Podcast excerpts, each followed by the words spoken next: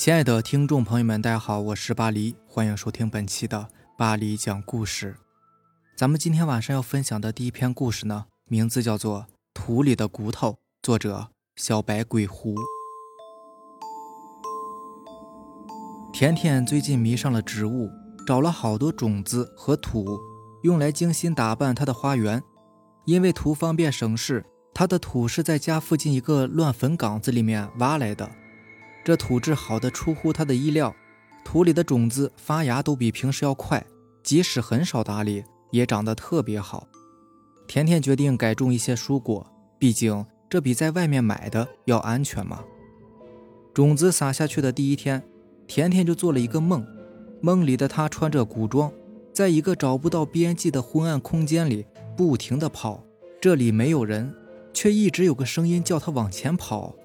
甜甜以为那只是一个梦，可起床的时候脚酸的好像是真的跑了一个晚上。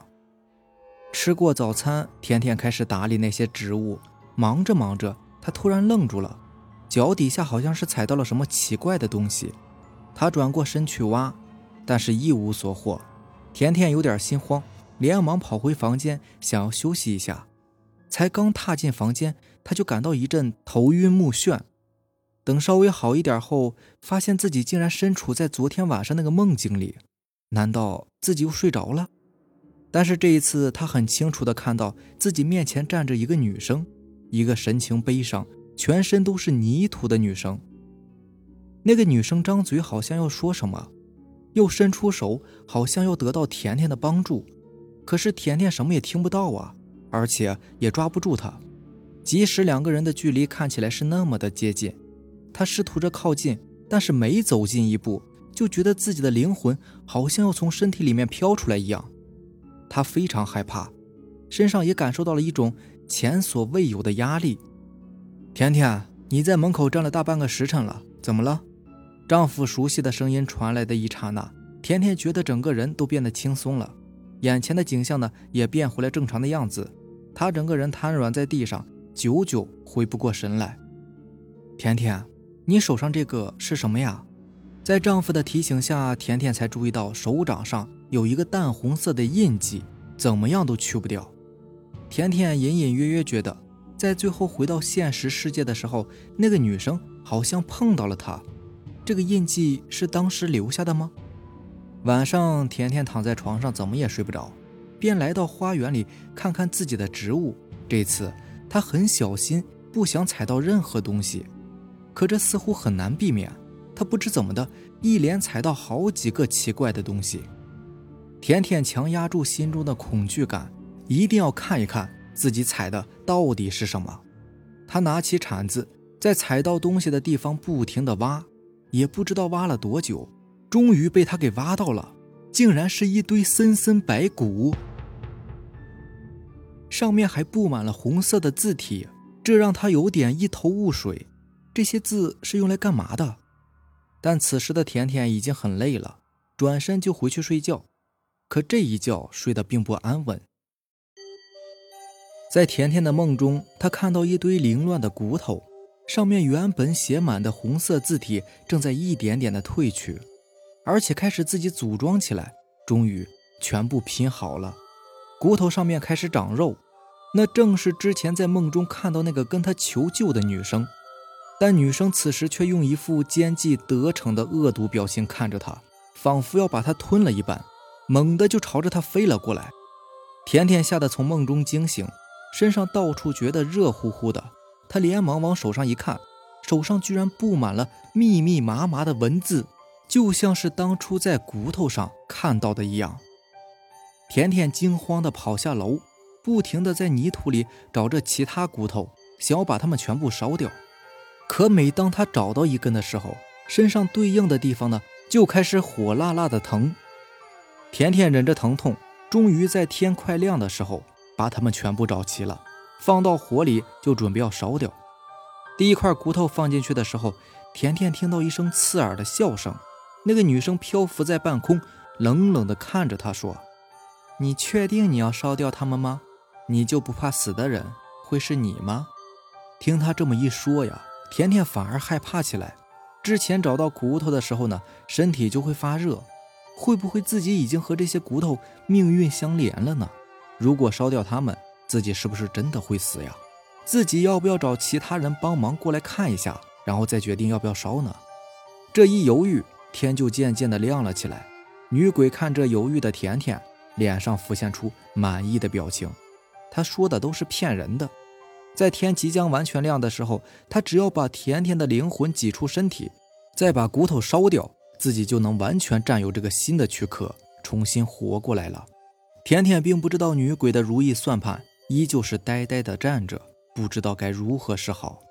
眼看着天就完全亮了，甜甜的身体开始变得很疼。好像是被数千只蚂蚁啃食的感觉，想要叫，但是又叫不出来。他这时候才发现自己已经完全不能动了。女鬼正在上空闭着眼睛，嘴里面不停的念叨着什么，让她的头很疼。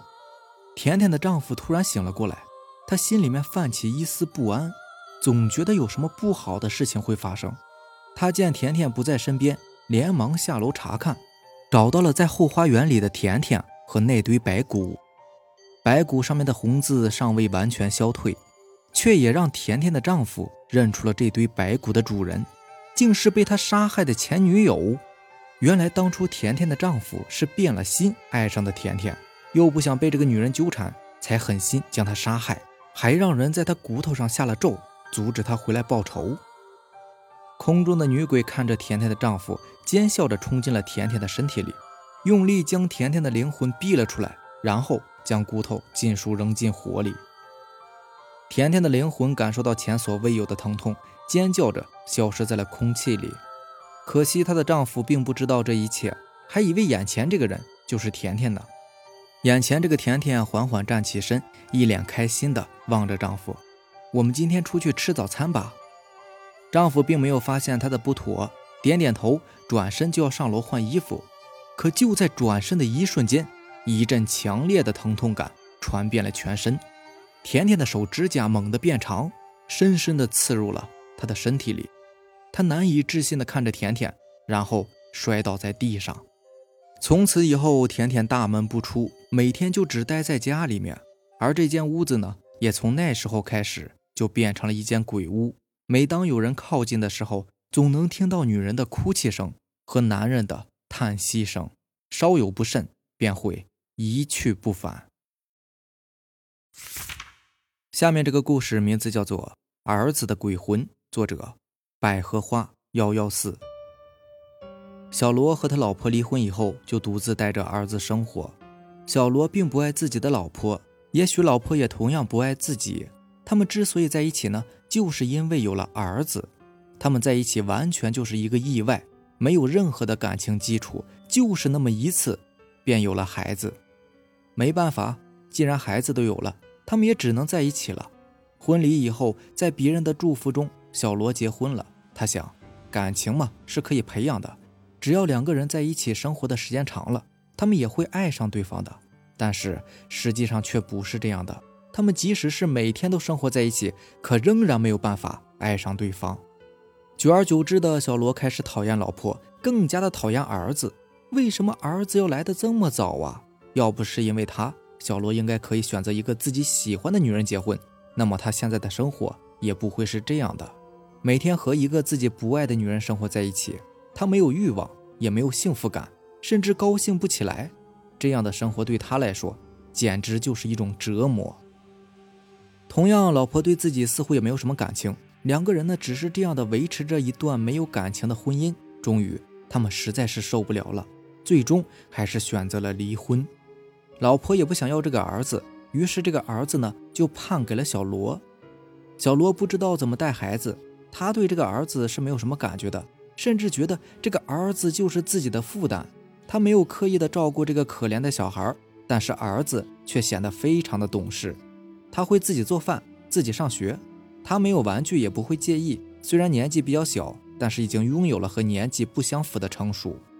小罗每天只顾着工作，从来没有管过儿子。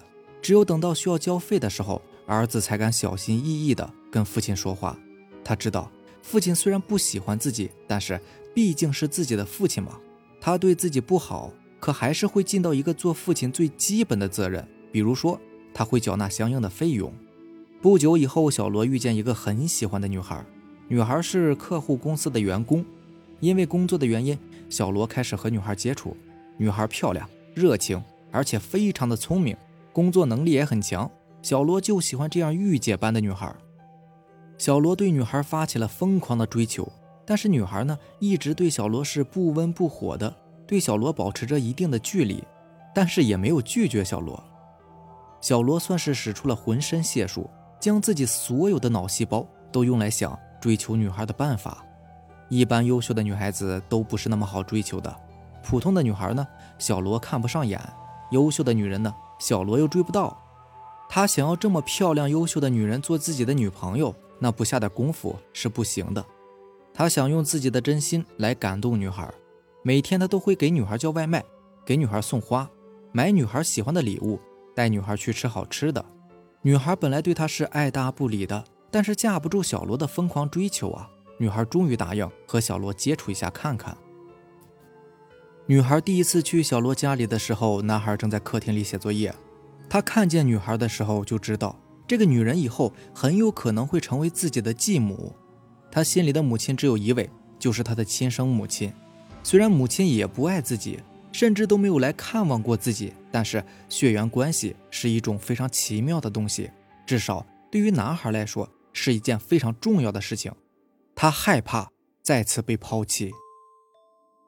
男孩表现得很乖，也很懂事，他尽量的讨好女孩。他知道，要是女孩不喜欢自己，他就很有可能会被送到其他地方。他是真的不想再失去这个父亲了。女孩表面对男孩也比较好，但是心里面却很不喜欢这个小孩，并不是因为这个小孩子不懂事，而是因为这是小罗和前妻生的孩子。女孩知道，做人家的后母是一件非常尴尬的事情，不管怎么做都会招人画饼的。男孩现在看上去非常懂事。以后要是发生个什么矛盾，自己一定会被人指责的。他不喜欢这个小孩，不管他是什么样的，只要是小罗前妻的孩子，他都会有一种排斥的厌恶感。女孩将自己的想法告诉小罗，小罗有一点点犹豫，毕竟是自己的亲生骨肉啊。不过女孩的态度很明确，只要有这个孩子，她是无论如何也不会接受小罗的。小罗很爱这个女孩，他本来就不喜欢自己儿子嘛。他心里想着，将儿子送到其他地方，最好是送去自己爸妈那里，每个月给点生活费就好了。小罗将这件事情告诉了儿子，儿子听后说什么也不肯。小罗非常生气，恶狠狠地说：“你不愿意去也得去，我不想看见你。你不想去爷爷奶奶那里，行啊，那就去你妈妈那里吧。”男孩哭着大喊：“我不去，我不要离开你！”小罗更加生气了。他对儿子大打出手，但是儿子死都不答应要离开他。小罗终于失控了，他使劲地摇晃着儿子的身体。等他冷静下来的时候，儿子已经变得软绵绵的了。小罗很害怕，他本来只是想要送走自己的儿子的，却没有想到失手将他杀死了。他看着儿子的尸体，悲愤交加，后悔万分呐。但是事已至此，已经无法挽回。他安慰自己，只要和自己心爱的女孩结婚了，以后还怕没有孩子吗？他想起旁边工地废弃了，里面有一处水池，将尸体扔在那里，很久都不会被人发现的。说干就干，趁着晚上没人，他将儿子的尸体扔在了废弃的工地水池里面。小罗心里有一种说不出来的滋味。虽然他一直不喜欢这个儿子，但是毕竟是自己的孩子呀。死了以后，小罗心里面。还是非常难过的。就在这时，小罗的电话响了起来，是女孩打来的。女孩很少主动给小罗打电话。小罗稳定了一下自己的情绪，接起电话。女孩的声音传过来：“你的儿子来找我了，你快点过来把他带回去。”什么？小罗愣住了，自己的儿子不是已经死了吗？怎么会去到女孩家里找他呢？小罗感觉自己的后背凉飕飕的，他当然不敢去了。如果儿子真的去了女孩家里面，那一定是儿子的鬼魂在等着自己自投罗网。小罗承认自己是自私的，他是真不想死啊。这个时候，小罗的门铃响了。小罗一个机灵，他知道这么晚了，不可能有人来找自己。外面的很有可能是自己儿子的鬼魂回来找自己报仇了。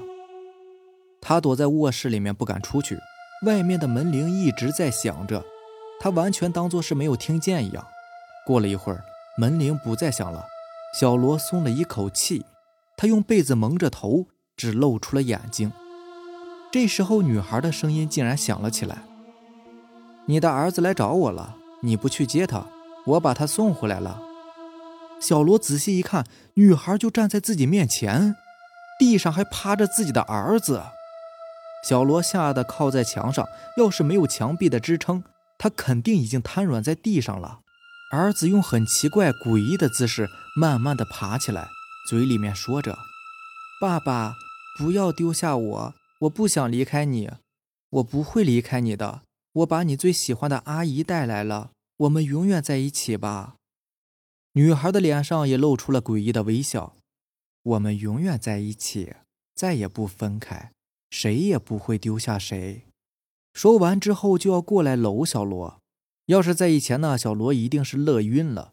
但是现在呢，小罗只觉得一阵的恐惧，不断的躲避着。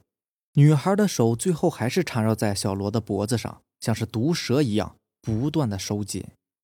小罗死了，女孩也死了，他的儿子失踪了，最后在废弃的工地水池里面找到。